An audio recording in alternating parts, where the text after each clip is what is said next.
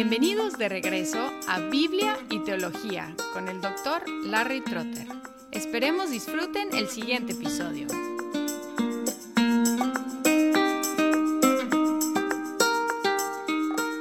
Hola y bienvenidos de regreso a Biblia y Teología. Estamos en una serie llamada Entre Dios y su pueblo, en la cual estamos enfocándonos en los pactos de Dios con su pueblo estamos enfocándonos en dos pactos, el pacto de obras o de vida y el pacto de gracia. Y en el último episodio consideramos el pacto de obras o de vida y ahora empezamos con el tema de la gracia. Y empezamos, antes de hablar del pacto de gracia, con la pregunta, ¿cuándo empezó la gracia de Dios? Y esta pregunta puede sonar sorprendente a lo mejor no pensamos en el inicio de la gracia de Dios, porque pensamos que es casi equivalente a su amor. Sin embargo, es una expresión especial del amor de Dios. Es la expresión del amor de Dios hacia los pecadores. Y aunque vamos a empezar con el pacto de Noé para estudiar el pacto de gracia, necesitamos primero identificar la primera manifestación de la gracia, o sea, su libre favor hacia los pecadores. De hecho, encontramos su gracia inmediatamente después del primer pecado cuando Dios llamó al hombre, quien estuvo intentando huir de Dios. Encontramos en Génesis 3:9, y el Señor Dios llamó al hombre y le dijo, ¿Dónde estás? Y aquí encontramos una manifestación de la gracia de Dios, es decir, su favor hacia un pecador. En lugar de soltarlos, los buscó. En lugar de matarlos, conversó con ellos. Además, en medio de su maldición sobre las criaturas, incluyó una profecía que se considera la primera referencia al Evangelio y se encuentra en Génesis 3:15. Y pondré enemistad entre tú y la mujer, y entre tu simiente y su simiente. Él te herirá en la cabeza, y tú lo herirás en el calcañar. Aquí encontramos una profecía vaga acerca de un combate entre la simiente de la serpiente, o Satanás, y la simiente de la mujer. Eventualmente se identifica como Jesucristo, que iba a ganar esa batalla hiriendo en la cabeza al Satanás y siendo herido en el calcañar él mismo. Podemos decir que inmediatamente después del primer pecado entró la gracia de Dios, inició la gracia de Dios. Y antes no había necesidad de gracia porque no había pecado en los seres humanos. Y después de la entrada del pecado, todo trato positivo de Dios tuvo que y tiene que basarse en la gracia, su libre favor hacia los pecadores.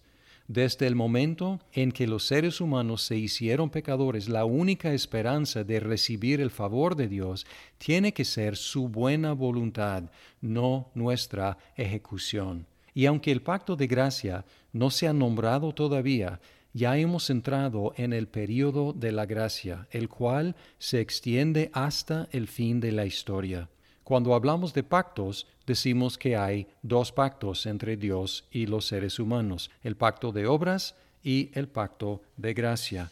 Y además encontramos que Dios instituyó su pacto de gracia progresivamente en varias maneras a través de la historia, pues hablamos de varios pactos identificados con personajes, el pacto con Noé, el pacto con Abraham, el pacto con Moisés, el pacto con David, el pacto anunciado por los profetas, pero todos estos son manifestaciones del pacto de gracia.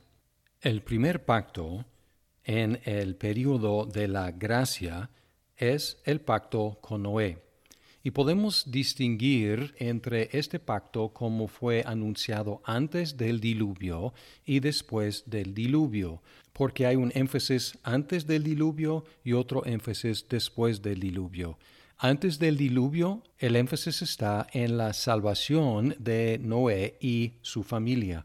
después del diluvio, el énfasis está en la preservación de la tierra. Y aquí encontramos en Génesis 6 el primer uso de la palabra pacto.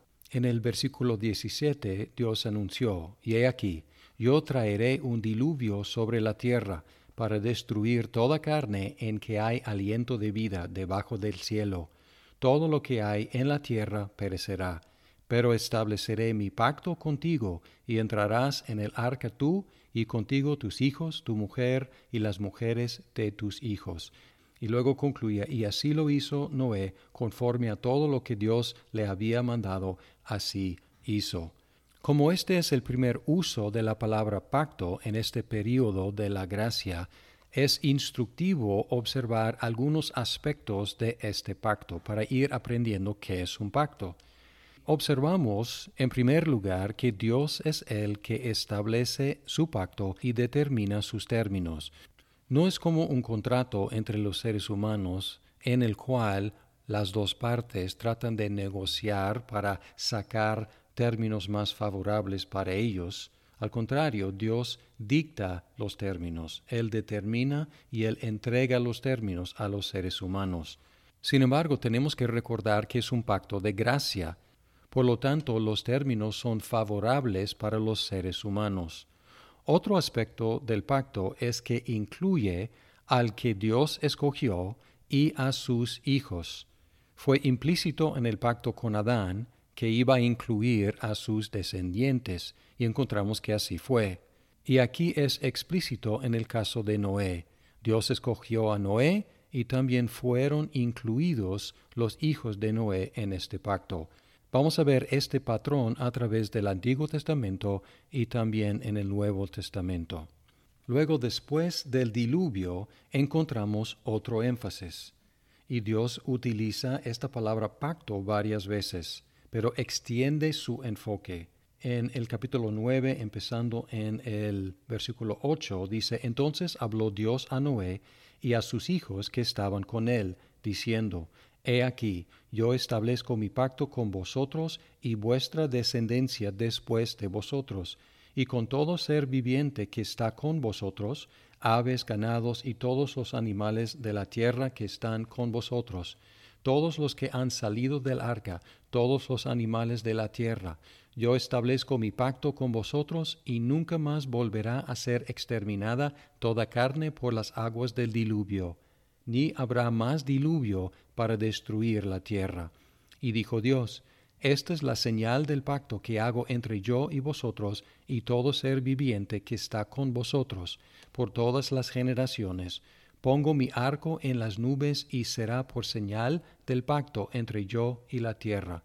Y acontecerá que cuando haga venir nubes sobre la tierra, se verá el arco en las nubes, y me acordaré de mi pacto que hay entre yo y vosotros y entre todo ser viviente de toda carne. Y nunca más se convertirán las aguas en diluvio para destruir toda carne cuando el arco esté en las nubes, yo miraré para acordarme del pacto eterno entre Dios y todo ser viviente y toda carne que está sobre la tierra. Y dijo Dios a Noé, Esta es la señal del pacto que he establecido entre yo y toda carne que está sobre la tierra. Aquí observamos que todavía este pacto es con Noé y sus hijos, pero no solamente sus hijos, sino toda su descendencia, y no solo toda su descendencia, sino también los animales de la tierra. Con algunas diferencias, Dios repitió el mandato para Adán y Eva. En el versículo 1 dijo, Sed fecundos y multiplicaos y llenad la tierra encontramos algo muy similar que Dios dijo a Adán y a Eva, ser fructíferos y llenar la tierra. Y esto suena como una repetición de los términos del pacto de obras. A lo mejor estamos esperando una reinauguración del pacto de obras, una nueva oportunidad de obedecer para conseguir vida como borrón y cuenta nueva, dando a la humanidad una segunda oportunidad de obedecer. Pero no es lo que encontramos aquí, porque la posibilidad de que un mero ser humano cumpla el pacto de obras ya pasó. Por lo tanto, Dios no dice a Noé y su descendencia, ahora pórtense bien para cumplir con los términos del pacto para ganarse la vida eterna. Al contrario, encontramos que Dios toma la responsabilidad Él de cumplir el pacto. Él dice, yo establezco mi pacto con ustedes. Y Dios incluyó en este pacto que Él prometió cumplir protección de una destrucción universal por medio de otro diluvio. Así que el enfoque aquí es preservación de la tierra. Y la preservación es una manifestación de lo que los teólogos llaman la gracia común. La gracia común es la gracia que Dios extiende a los habitantes de toda la tierra. Y encontramos una referencia a esta gracia común en el Sermón sobre el Monte, Mateo 5, 44 al 45 donde Jesucristo dijo, pero yo os digo, amad a vuestros enemigos y orad por los que os persiguen, para que seáis hijos de vuestro Padre que está en los cielos, porque Él hace salir su sol sobre malos y buenos y llover sobre justos e injustos. Es decir, que Dios extiende este tipo de gracia común a todos los seres humanos. La preservación también es la precondición del plan de salvación que Dios va a obrar durante el resto de la historia. Por esto tenemos la preservación antes de los otros aspectos del pacto de gracia. Más adelante vamos a encontrar que algunas manifestaciones del pacto de gracia incluyen requisitos para los seres humanos después del diluvio este pacto es enteramente de gracia, porque sus promesas son promesas que solamente Dios puede cumplir y a las cuales no podemos contribuir en lo más mínimo. Además, hay otro aspecto que vamos a encontrar también en otras manifestaciones del pacto de gracia. Es una señal visible. Podríamos tomar el árbol del conocimiento del bien y del mal como la señal del pacto de obras. Y aquí tenemos una señal que se llama mi arco, lo que llamamos hoy en día un arco iris. Este arco es visible tanto para nosotros como una seguridad y para Dios como un recordatorio.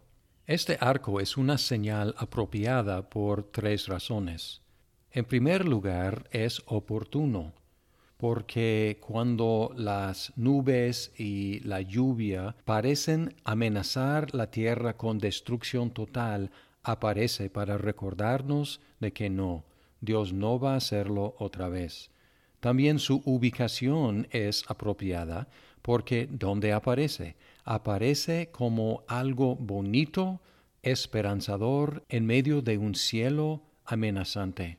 Y en tercer lugar, podemos observar que la palabra arco puede significar lo que llamamos el arco iris y también puede significar una arma de guerra. Y es la misma palabra aquí en hebreo, igual que en español y en inglés. Y por lo tanto, algunos estudiantes de este texto han sugerido que la idea es que Dios está poniendo al lado su arma contra la humanidad.